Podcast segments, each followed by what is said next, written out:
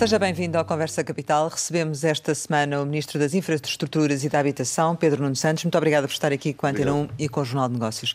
Como sempre acontece, começo por lhe perguntar o que é para si neste momento capital em Portugal. Bom, neste momento eh, em Portugal, e para não fugirmos ao tema que temos, era capital que todos entendessem que aquilo que vai ser feito na TAP é para salvar a companhia aérea. Era capital que os portugueses consigam compreender que aquilo que nós estamos a fazer é não só fundamental para salvar a TAP, mas para não provocar um prejuízo muito maior ao país, que era a perda da nossa companhia de bandeira. Senhor Ministro, eh, a sua pasta é estratégica para o país e, e, havia certamente muitos aspectos para abordarmos nesta conversa, mas hoje, em virtude da entrega do plano de reestruturação da TAP em Bruxelas, é aqui que nos vamos concentrar na TAP no âmbito do setor da aviação civil e, e dos impactos que tem sofrido com esta pandemia. E começo por lhe perguntar uh, que tipo de empresa é atualmente a TAP? Como é que a define, como é que a caracteriza? A TAP é uma, uma companhia de bandeira muito importante para Portugal e para a Europa. É uma companhia aérea que eu diria, eu costumo às vezes dizer, maior do que o próprio país.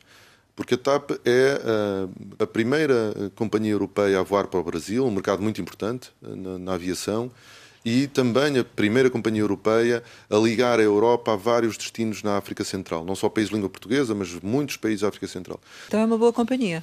É uma companhia que tem um grande potencial, que tem proporcionado ao país uh, o transporte de milhões de passageiros que têm descoberto Portugal uh, nos últimos anos. A TAP tem eh, crescido do ponto de vista da sua capacidade, mas é uma empresa com muitos problemas. É uma empresa que já tinha esses problemas antes da pandemia, mas que a pandemia tornaram uh, bem maiores e, e, precipitaram, aliás, a queda da companhia. Os problemas que diz que a TAP tem atribui-os à gestão privada que a TAP tem tido nestes últimos anos ou reconhece que a gestão pública anterior também teve na origem desses problemas? Não tenho a menor dúvida que os problemas que a TAP tem venham de há muitos anos que não foram resolvidas pela gestão privada. Aliás, durante a gestão privada, alguns desses problemas foram acentuados. Isto também é muito importante. E quando quais? nós, nomeadamente, a estrutura de custos laborais, que tem um peso muito significativo sobre a companhia, e em 2017, entre 2017 e 2019, os custos laborais por piloto subiram 37%. Isso para si é má gestão? Bom, quer dizer, quando nós temos uma companhia que já tem um custo unitário superior a de muitos dos seus mais diretos concorrentes, como é o caso da Ibéria que tenha uh, pilotos que ganham mais que os pilotos da Ibéria, que tenha um conjunto de benefícios em termos operacionais que nos obrigam a ter mais pilotos por avião, mais tripulantes por avião do que os nossos principais concorrentes, bom, temos aqui um problema, claro, de competitividade. Vamos a falar de um setor altamente exposto à, à, concorrência internacional, se há área globalizada é mesmo esta, e a TAP já estava antes do Covid em desvantagem concorrencial. Já precisava de uma reestruturação mesmo sem haver Covid.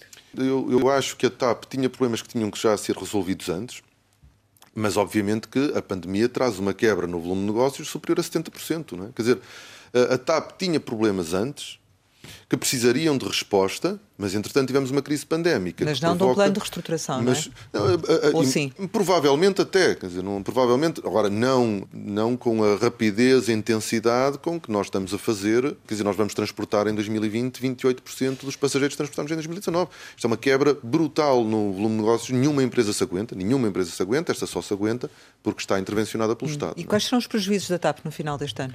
Bom, não sabemos, quer dizer, já são altos demais os dos três primeiros trimestres, é? 700 eh, milhões de euros.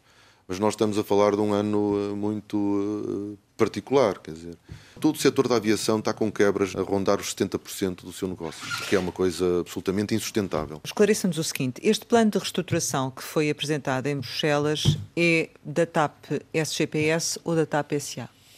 O auxílio que foi dado à TAP é tendo em conta a TAP SGPS. Eh, o plano de reestruturação é das companhias aéreas, é da TAP SA e da TAP uh, Portugália. Agora, quando se fez a avaliação por parte da Comissão Europeia, aquilo que a Comissão Europeia considerou foi a TAP SGPS.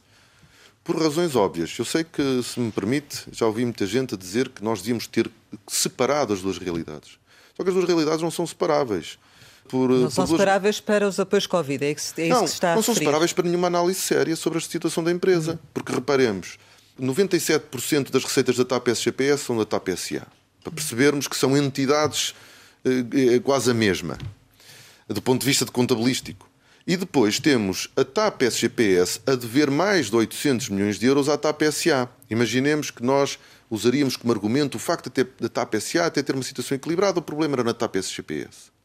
Bom, se nós não fazemos uma intervenção que considera a TAP SGPS e, portanto, em último, eh, no, no limite, se deixássemos a TAP SGPS simplesmente entrar em insolvência, nós, a, a TAP SA, que tem um crédito de, de 8, superior a 800 milhões de euros sobre a TAP SGPS, a TAP SA ia logo de seguida. E, obviamente, a Comissão Europeia, eh, nós fizemos essa abordagem, de início e a Comissão Europeia rejeitou-a eh, rapidamente e, e percebemos bem porquê. Rejeitou alegando o quê? Porque não, não é possível separar as duas entidades. Portanto, essa que... explicação que nos está a dar foi a explicação que Bruxelas deu a si. Primeiro, claro, nós, ao Governo, Sim. A TAP SGPS não é separável da TAP SA, primeiro porque 97% eh, das receitas da TAP SGPS são receitas da, da TAP SA e depois, porque há um crédito da TAP SA sobre a TAP SGPS, se a TAP SGPS for à falência, a TAP SA vai logo de seguida. E esse, esse crédito tem a ver com a manutenção Brasil. Sim. A origem do, do buraco na TAP SGPS é sobretudo uh, eh, ME Brasil. Só que depois a TAP SA foi emprestando à TAP SGPS para equilibrar as contas na TAP SGPS e, portanto, ficou com um crédito sobre a TAP SGPS de um valor superior a 800 milhões de euros. Se a TAP SGPS falisse, a TAP SA, por ordem de razão, sem esses 800 milhões de euros, também eh, entraria em insolvência. Essa é a questão que. Esta é a razão pela qual a argumentação de alguns. Sim, e era isso que eu ia perguntar, eh, porque muitas vezes se compara com o que aconteceu com a Condor e o apoio que foi dado. Eh, qual é que é a diferença? Astronómica. Astronómica? Porquê? Porque a, a, a Condor foi alvo de um plano de reestruturação ainda em 2019. A Condor já não podia ser alvo de um, plano, de um novo plano de reestruturação em 2020. Teve num plano de reestruturação em 2019, aliás, ainda estava nesse processo quando se acontece o Covid e, portanto, para somar ao plano de reestruturação, puderam ir ao quadro temporário Covid. Preferia que tivesse sido assim ou não? Não não tem nenhuma diferença. Agora vamos, é, essa é a segunda parte da história. Ou seja, entre ir às medidas Covid ou ir à, à, ao, ao, abrigo do regime de resgate e recuperação, nenhuma diferença. o Sr. Ministro prefere esta não, não é segunda é opção? Não, não é, uma, não é uma questão de preferir. Vamos, vamos por partes. Primeiro... Se tivesse sido possível não, ir ao quero... abrigo das regras Covid... Não, o que eu quero dizer é que não mudaria nada. Hum. Nós estamos aqui todos a, a elaborar numa falsa questão. Percebe-se facilmente. Primeiro ponto Podíamos ter ido. Vamos esquecer a, a, agora a separação das duas, porque é óbvio, basta Mas analisar. imagino que era possível, que não, realmente não. tinha sido possível. Mas deixe-me só ir à primeira parte. Sim. Porquê é que não é possível? A, a TAP SGPS Grupo uh, cumpria dois critérios que a definiam como empresa em dificuldades tinha capitais, ah, em final de 2019, capitais próprios negativos uh, superiores a 600 milhões de euros e tinha mais de 300 milhões de euros de dívida já com atraso de pagamento superior a 90 dias, o que habilitava, o que permitia que os seus credores pudessem pedir a insolvência da companhia. Estes dois critérios são critérios objetivos suficientes para que a Comissão Europeia determine que a empresa é uma empresa em dificuldades. Agora, mas e se fosse possível? Mudava alguma coisa? Não e não mudava porque aquilo que nós estamos a fazer, o plano que nós propusemos à Comissão Europeia, e portanto só agora vai começar a ser alvo de interação com a Comissão Europeia, é o plano que nós entendemos ser necessário para salvar a TAP. O que parece estar implícito na possibilidade de nós irmos a outro regime é de que há de que haveria aí uma forma mais suave de reestruturar. E isso não é verdade. Primeiro, isso significaria mais suave de reestruturar, era que estaríamos a fazer menos cortes na massa salarial, e menos despedimentos, o que quer dizer que do outro lado da equação nós estaríamos a precisar de meter mais dinheiro público. Era uma opção que poderia ser aceitável, mas errada do ponto de vista da gestão do processo. Mas a melhor forma de nós matarmos esse, esse matarmos, que é quem diz, não é? Eh, este debate é o seguinte: é nós olharmos para as companhias aéreas que, uh, estão a ser intervencionadas ao abrigo do quadro temporário Covid. Vamos à Lufthansa, que está a ser intervencionada, e a Ibéria, ao abrigo do quadro temporário Covid, vão fazer uma redução na sua frota de 20%. Nós vamos fazer 19%, é igual. A Lufthansa vai cortar, até ao final deste ano, 29 mil o número total de trabalhadores. Estamos a falar de um corte de 20% no, no número de trabalhadores. Ao mesmo tempo que corta em 45% o salário dos pilotos e 20% o salário dos tripulantes. A British Airways, por exemplo, corta um terço o número de trabalhadores. Pronto, então, portanto, é, no, no, fundo o que nos está a dizer é que o recurso a essas medidas Covid seria inútil, porque o plano de reestruturação que apresentou seria o mesmo, é isso? Como é evidente. Hum. E, essa, e por isso é que esta é uma discussão com muito pouco sentido. As companhias aéreas tiveram uma quebra brutal no seu volume de negócios. Têm que Sim, fazer uma, uma... Mas então porquê que perguntou a Bruxelas se podia realmente porque aceder? Na, porque, na altura, porque na altura havia uma grande pressão e a ideia de que havia ali um quadro temporário especial. Para alguma especial. Coisa iria servir, Sr. Ministro. Sim, mas olha, mas a verdade é que nós hoje sabemos que não ia servir para nada diferente. Hum. E provavelmente teríamos mais dificuldade em conseguir o montante que acabamos por injetar na companhia. Este plano de, de reestruturação foi feito uh, à medida da empresa ou à medida das exigências de Bruxelas? À medida da empresa, sem qualquer dúvida porque nós só agora é que vamos levar o documento a Bruxelas. E vamos, uh, à Mas medida da empresa trabalhando do país. também com, com Bruxelas? Não, houve sempre contactos. sempre contactos. Há sempre é? contactos Sim. com Bruxelas, Mas é importante que nós tenhamos consciência de que nós não estamos a fazer uma reestruturação para Bruxelas ver ou Bruxelas aceitar. Nós temos um problema gravíssimo na TAP. Mas é que é importante que Bruxelas aceite, não é? Não, claro, não é? é? verdade. O que, eu, o, que eu, o que eu estou a dizer com isto é que há a expectativa de alguns, ou a leitura de alguns, de que nós estamos a fazer um plano de reestruturação acima do que aquilo que era necessário só porque Bruxelas quer. E não está? Não. Claro que não. Hum. Nós estamos a fazer um plano de reestruturação para uh, redimensionar a companhia para uma dimensão que seja compatível com o mercado que vamos enfrentar. Não somos nós que inventamos qual é a recuperação da economia. Nós trabalhamos em função da, das projeções da IATA, a Organização Internacional da Aviação. É a partir dessas projeções que nós conseguimos identificar aquilo que se prevê que a TAP vá perder em receitas até 2025. Estamos a falar de 6,7 mil milhões de euros. E a partir daí nós vamos tentar ajustar a dimensão da companhia. E nós sabíamos que, tendo em conta que o hub é a estratégia que interessa à TAP do ponto de vista de negócio, nós sabíamos que, tínhamos, que havia um número mínimo de aviões a partir do qual nós não podíamos passar para baixo se não punhamos em risco a exploração eficiente do hub. Então nós paramos nos 88 aviões. A partir dos 88 aviões, quais são, qual é o número de trabalhadores necessário? Depois disto, qual é o dinheiro que a empresa ainda vai precisar? Mas tudo isto é o plano que o governo tem, não é? Não, Estamos claro. a falar ainda numa fase inicial, mas ou está convencido que o plano já é de tal maneira agressivo que não vão ser necessárias medidas adicionais por Bruxelas? Vamos lá ver uma coisa. Eu não, eu não tenho que estar aqui a defender Bruxelas. Eu, eu, uh, Bruxelas o, tem que aliás, o objetivo o plano, agressivo é? até sou eu que o uso, porque acho que o plano é muito agressivo para quem trabalha na companhia. Para os trabalhadores da, da, companhia. Agora, e para o país, o, não? não? Para o país também é pelo dinheiro que nós temos que meter. Uh, eu dizia ainda nós, antes de nós termos começado a intervenção que este é daqueles dossiês em que nós somos presos por ter cão e por não ter. Isto é, se nós uh, reduzimos a estrutura de custos laborais, nós somos criticados porque são feitos despedimentos e reduções salariais. Mas, uh, do outro lado, nós temos que meter dinheiro na companhia, somos criticados por meter dinheiro na companhia. E é este equilíbrio difícil que nós temos, obviamente, que conduzir. E os portugueses estão a passar por grandes dificuldades, todos, não só os trabalhadores da TAP, a perder emprego, a perder salário, com dificuldades nos acessos, por exemplo, aos serviços de saúde. E, obviamente, que há alguns reagem com incompreensão porque não usam a TAP para voar, nem nunca vão usar têm mais reagem com mais incompreensão ao dinheiro que se está a meter pois, na companhia. Mas nesse aspecto a mensagem do Governo até é contraditória, porque até agora tem uh, apelado aos empresários para manterem os postos de trabalho das, das empresas que, que, lideram. Tem, tem, tem dado apoios para que isso efetivamente aconteça. E agora o Estado, patrão, vai despedir. O Estado patrão vai despedir. A companhia aérea uh, só é viável se fizer uma reestruturação eh, muito forte da estrutura de custos laborais. Se não a fizesse, os custos para a restante economia, sejamos nós, pessoas individuais ou empresas, seria muito maior. Agora, a TAP, como nos disse já aqui no início, é uma questão estratégica, uhum. é uma questão de soberania. A TAP, que vai ficar depois deste plano de reestruturação, cumpre esse propósito? Essa é outra questão interessante. Nós estamos a redimensionar a TAP para aquelas que são as necessidades que se perspectivam que o mercado vá ter.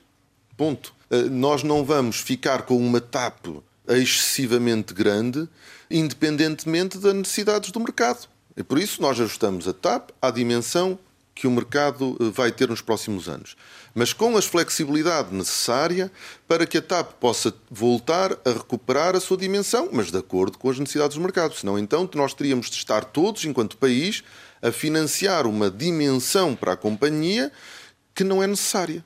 Hum. E isso não é, obviamente, aceitável. Mas isto, o, o, cenário do governo já está a apontar para essas necessidades de financiamento da TAP de 3,7 mil milhões até 2024.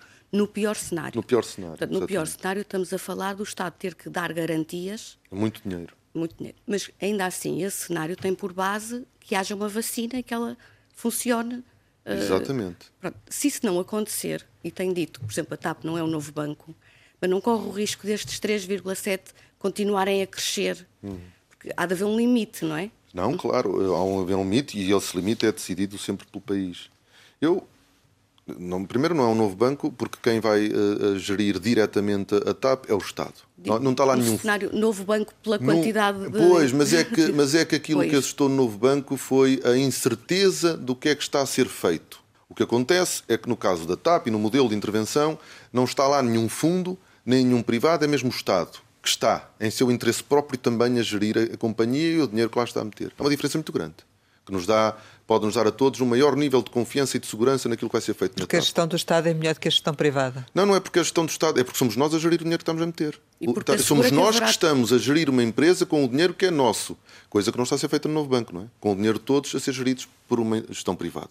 Essa, é eu julgo que essa é uma grande diferença. Olha, pelo menos para mim, enquanto Ministro da República, dá muito mais confiança saber que somos nós que gerimos o nosso dinheiro e não outros a gerir o nosso dinheiro. Mas, mas o, eu referia-me ao nível dos apoios. Isto é, Correto. é, começamos por 1.200 milhões, Correto. foi ah. aumentando, ah. já se falou de 3,2, já se Porque... falou-se hoje de 3,7. Até onde é que pode o Estado ter que resgatar a TAP? Uh, nós nós, por razões de cautela, trabalhamos a partir do cenário base da IATA, tra trabalhamos com um cenário mais conservador. Pronto, e a partir deste cenário mais conservador que o da IATA, construímos as necessidades de financiamento da companhia. Obviamente que este é um trabalho de previsão, não é? como é qualquer orçamento de Estado, aliás. Mas nós temos eh, uma grande confiança de que uh, não fugiremos muito para lá disto. E quando nós trabalhamos com um cenário mais conservador é exatamente para diminuirmos o risco das surpresas negativas. Bom, o valor é sempre, tem que ser sempre um intervalo. Portanto, nós aqui, quando, quando já vimos tantos números a sair, porque de facto o intervalo é suficientemente grande para que não consigamos ao dia 2 acertar exatamente qual é, qual é que é o valor que a TAP vai necessitar, mas será sempre, sempre muito menor que aquilo que a, que a TAP, enquanto companhia, dá ao país. E que é muito mais apenas do que transportar pessoas. E é mais difícil de explicar, porque é muito dinheiro que, que vai ter que ser injetado na TAP. Mas eu permitam-me só dizer duas coisas.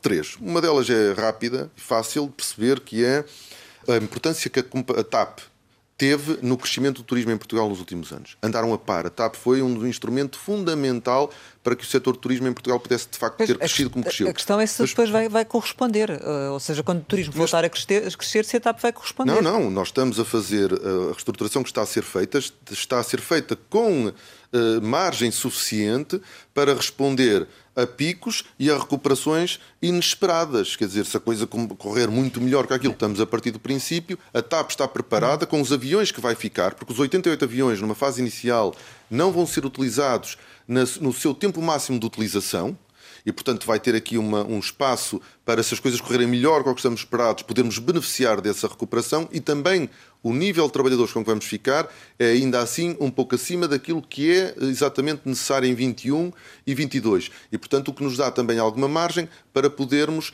eh, através de um efeito mola, beneficiar da recuperação que uh, vier, a ser, vier a acontecer acima do nosso cenário. Uh, o que é que nós fazemos? Nós partimos daquilo que achamos que vai ser necessário, daquilo que o nosso modelo diz que vai ser necessário em 22. Certo. Para quê? Para nós não estarmos, uh, por exemplo, a despedir. Portanto, assumimos que em 21 há, de facto, ali um número de trabalhadores que não seriam exatamente necessários para as necessidades 21, mas que, como sabemos que eles vão ser necessários em 22, assumimos o custo de ficarem em 21, para não estarmos a despedir num ano e voltar a contratar para 22. Mas nós podemos fazer isso até 22, não podemos exagerar, porque então aí já não estaríamos a falar de 3.3 ou 3.7, estaríamos a falar de muito mais. Só para terem uma ideia e para percebermos o que é que estamos a falar da ordem de grandezas, as poupanças que nós vamos ter do ponto de vista de massa salarial permite-nos, em valor acumulado, até 2025, termos poupanças de 1,4 mil milhões de euros. Fizermos uma conta simples que não é correto fazer porque seria mais com 1,4 mil milhões. Mas fizéssemos eh, esta conta simples. Não fazemos nenhum ajustamento do lado dos custos laborais, então nós tínhamos que acrescentar aos mais 3 mil milhões de euros que vamos meter na TAP, mais 1.400 então, milhões de euros. Então, e se em vez de reduzir apenas 25%, reduzisse 45%, quantos postos de trabalho é que conseguia manter, por exemplo? Que foi opções de outras companhias aéreas que fizeram isso? Sim, a Lufthansa cortou em 45% o salário dos pilotos. Nós estamos a, a, a, disponíveis e os pilotos, os sindicatos pilotos da TAP, já fizeram uma proposta um, que uh, tem como objetivo evitar o número de despedimentos que estão previstos na, na, na, no que diz respeito aos pilotos. E nós estamos disponíveis para fazer essa avaliação. Aquilo ainda não vi. Aquilo que me disseram é que é proposto um corte maior e nós não estamos uh, fechados a isso. É uma avaliação que se tem de fazer cortes salariais maiores para substituir despedimento. Os cortes que, nós, que estão previstos serem feitos, de até 25% no máximo, ainda assim permitem-nos poupar entre 600 a 1000 postos de trabalho. Isto é, nós temos 2 mil a mais, face às necessidades, e o corte salarial, ainda assim, permite-nos, na equação que temos construída, poupar entre 600 a 1000 postos de trabalho. Ou seja, aquilo que eu estou a perguntar é... Cortes salariais maiores, menos despedimentos. Sim, Uh, ou seja, desde que consiga manter o valor global que pretende em termos de redução de custos pessoal, a forma de chegar lá acaba por ser um pouco indiferente? Não é. É por isso é que nós tentamos chegar ao melhor equilíbrio, mas também não queremos ser, uh, não queremos deixar de ouvir e tentar corresponder a, aos, aos, sindicatos e tentar reduzir o número de despedimentos. Porquê é que não é a mesma coisa? Porque efetivamente nós não vamos precisar. Isto é, Imaginemos que nós tínhamos muito dinheiro e não, nós não precisamos de trabalhadores, mas não vamos despedir, vamos aguentar pagando salário. Era absurdo, do ponto de vista de, de, de decisão política e até de gestão, mas imaginemos que havia esse dinheiro e nós fazíamos isso. Nós não estaríamos a cautelar o futuro.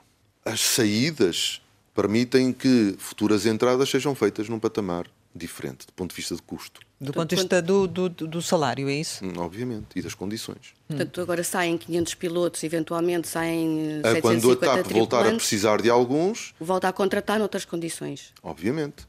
E essa é uma, é uma questão importante. O que quer dizer. E então isso é o que o faz dizer que uh, ter é, o mesmo valor no final, mas. Não é exatamente a mesma com, coisa. Com mais eh, trabalhadores, não é a mesma não coisa. Não é exatamente a mesma coisa. Porque no, fundo, no futuro quer reduzir o valor da massa salarial. De forma estrutural. E portanto, se nós caminharmos para uma, para uma solução que passa por, por eh, dispensar muito menos trabalhadores, cortando mais o salário, o corte será sempre temporário, não é? Estamos a falar do corte salarial por quatro anos. Quer dizer que a partir daí voltaria, voltaria, não pode voltar, ao patamar que tínhamos antes. Portanto... Não pode voltar porque eu quero dizer que se nós caminharmos nesse sentido, nós vamos ter que ser muito uh, firmes no resultado que tem que vir, que terá de ter a negociação dos acordos de empresa, porque nós suspendemos acordos de empresa hoje, vão estar suspensos durante quatro anos.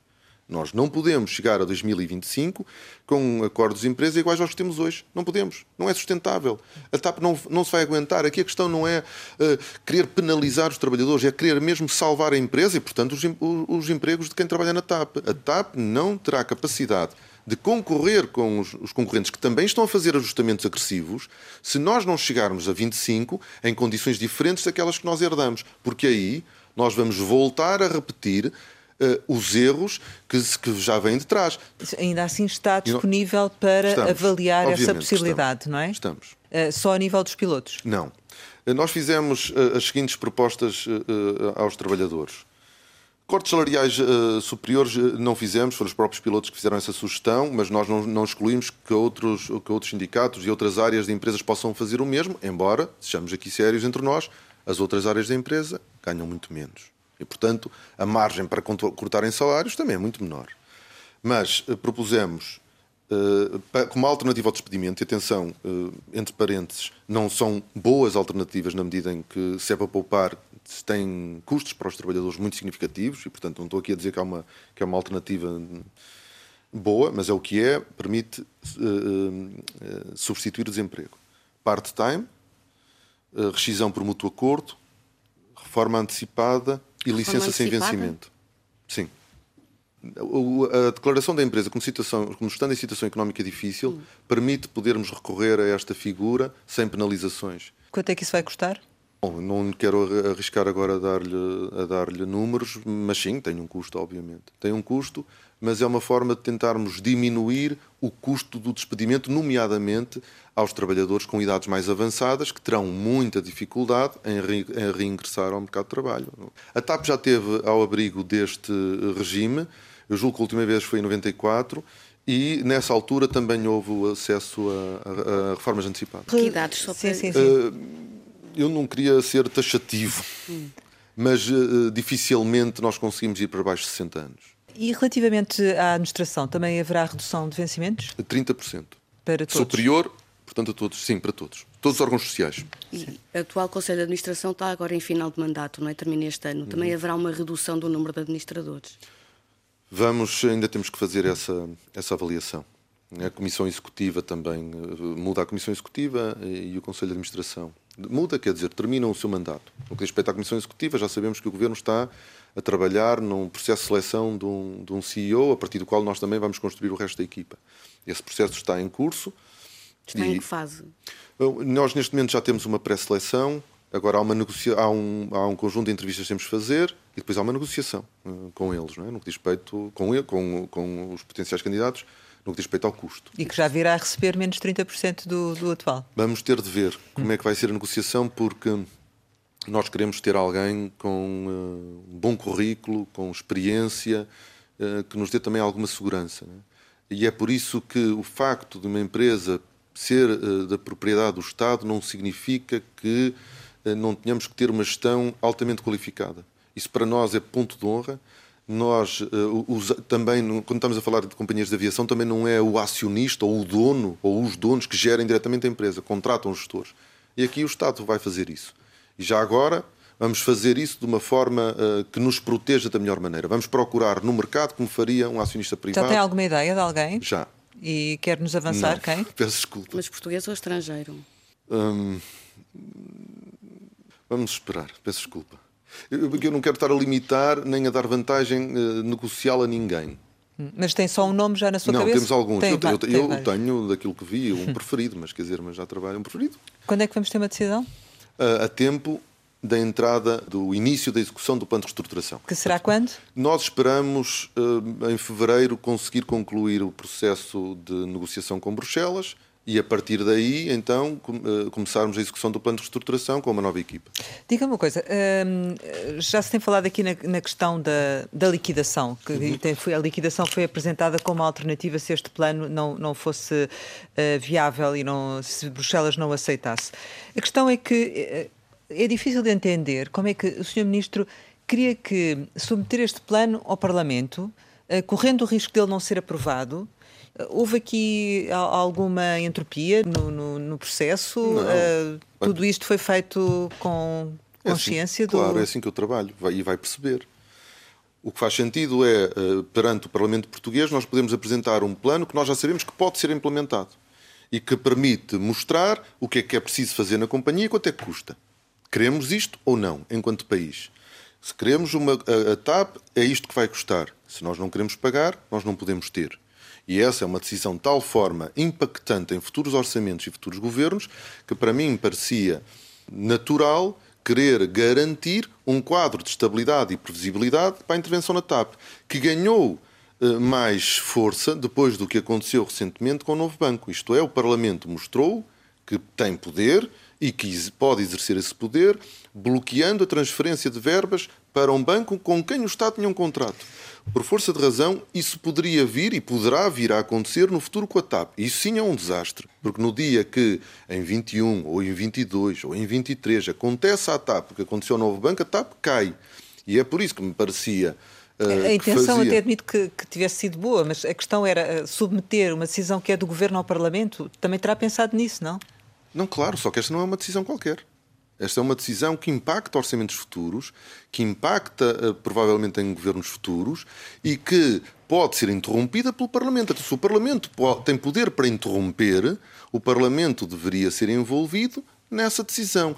Esta é a minha leitura. Era uma opção sua. Esta é a minha leitura. Não era uma opção do Governo nem do Primeiro-Ministro. Como, como se verificou, mas do Governo, como se verificou, não é.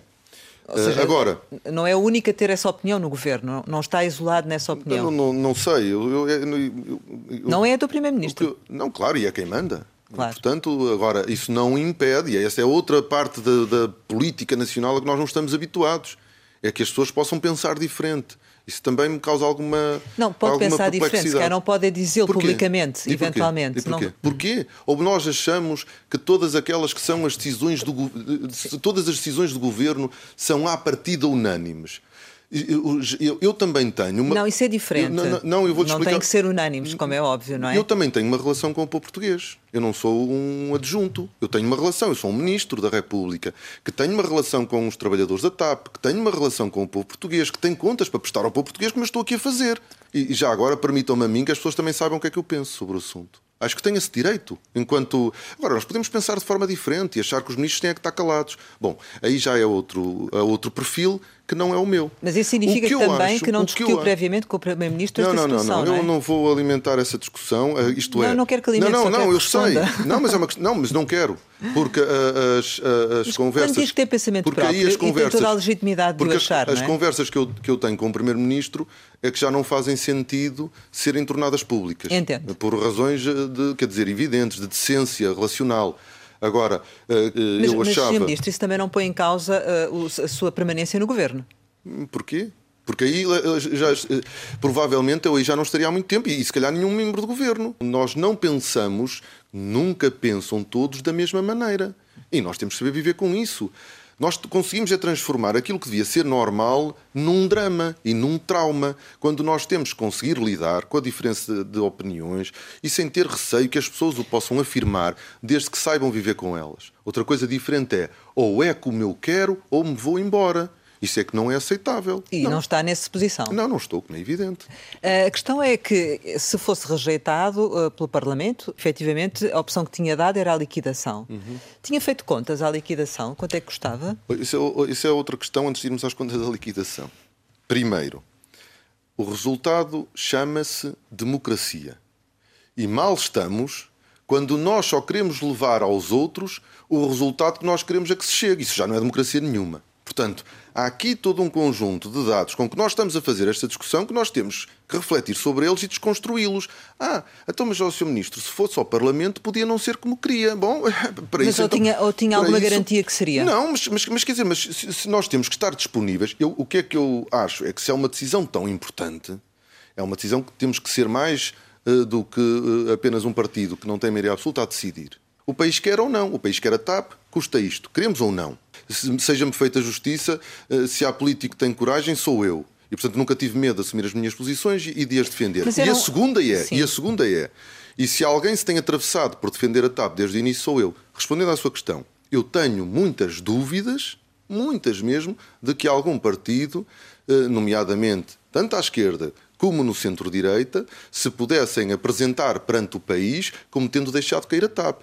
Mesmo quem é contra os despedimentos sabia que, a, consequência de não haver plano de reestruturação é não só é não irem 2 mil para casa, é irem 10 mil.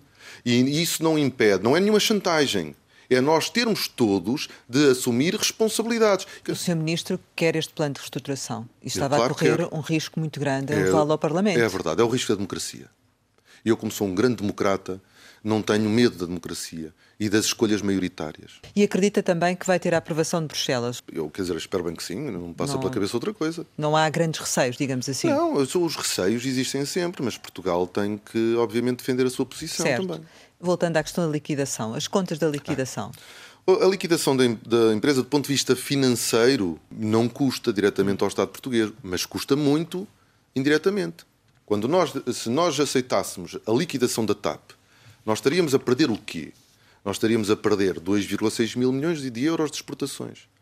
Mais de mil empresas nacionais estariam a perder 1.300 milhões de euros anuais de compras da TAP.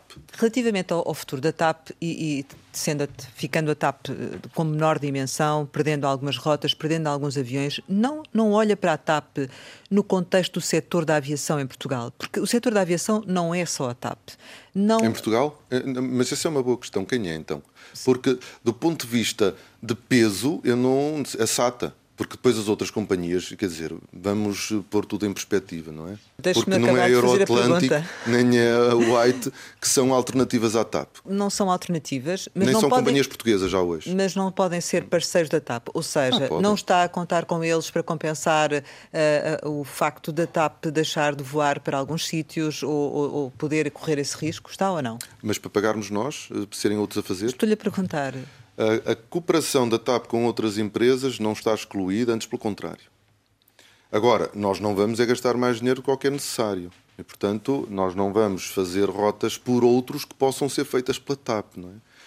Nós Mas não eu temos... estou a ver é que no seu ponto de vista estratégico, ou seja, aquelas rotas que efetivamente a TAP, até sendo companhia de bandeira, sendo realmente estratégica para o país, que não pode assegurar, mas efetivamente uh, vocês podem recorrer a outras, podem recorrer a outras empresas, admito, não é? Nós admito que sim. Eu acho que há espaço para que a TAP, e a TAP deve procurar cooperar com outras companhias que operam em Portugal, nomeadamente a SATA, mas não só, mas obviamente que isso tem que ser feito no, no âmbito da gestão, que é quem tem a posse de informação e tem a competência e a responsabilidade de o fazer.